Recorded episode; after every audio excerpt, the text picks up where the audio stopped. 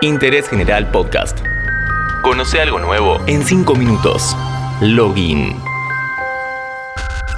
Este podcast te lo presenta Ikitoy, la marca de juguetes originales para armar. Descubrí una juguetería diferente en www.ikitoy.com. Hola, en esta oportunidad el visionario, emprendedor en ciencia y tecnología, multimillonario y arriesgado. No, no, no es Tony Stark.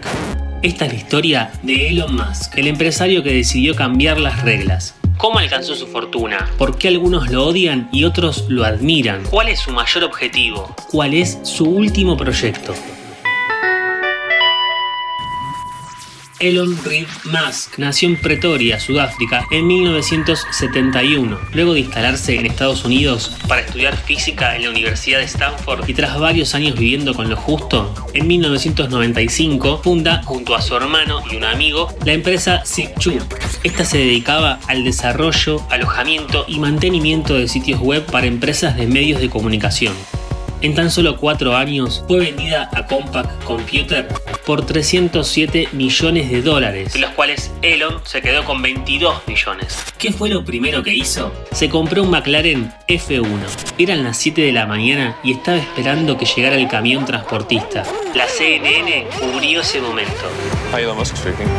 I expect to receive a car that I've just bought, which is called the McLaren F1. Fundó la startup financiera X.com, la que con el tiempo pasaría a llamarse PayPal. Llamó tanto la atención que eBay quiso comprarla. La mayoría de los que formaban parte de PayPal querían vender cuanto antes, pero Musk les pidió que esperaran. Al poco tiempo, eBay mejoró su oferta y PayPal se vendió en 1.500 millones de dólares. Le salió redonda la jugada.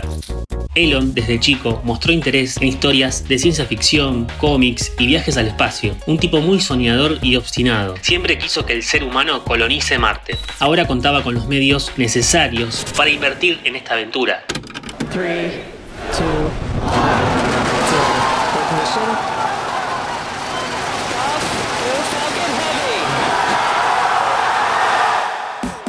Con lo ganado por la venta de PayPal, fundó SpaceX, Tesla y SolarCity. Si hablamos de SpaceX, el objetivo que tiene es reducir los costos de los viajes tripulados al espacio. Su cohete Falcon 1 se convirtió en el primer vehículo de financiamiento privado en llegar a poner en órbita un satélite terrestre. El proyecto Falcon propone vehículos reutilizables para llegar a la Luna y de ahí a Marte. Con Tesla las cosas fueron más complicadas. La compañía, que se encarga de fabricar autos completamente eléctricos, da pérdidas. De hecho, estuvo a punto de desaparecer, ya que no llegaba a completar los objetivos de producción de la automotriz. La presentación de su Cybertruck, su pickup eléctrica, fue motivo de burlas por su diseño y su blindaje falló. Oh my fucking god. Well.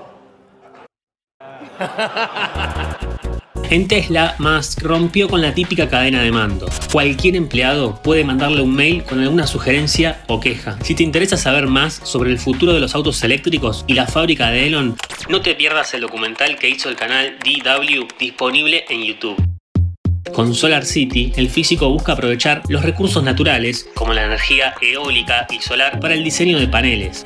Uno de los pilares de Elon Musk es el compromiso con el planeta. Es un workaholic que dice llegó a trabajar 80 horas semanales en los peores momentos de Tesla. Incluso durmió en el piso de su oficina.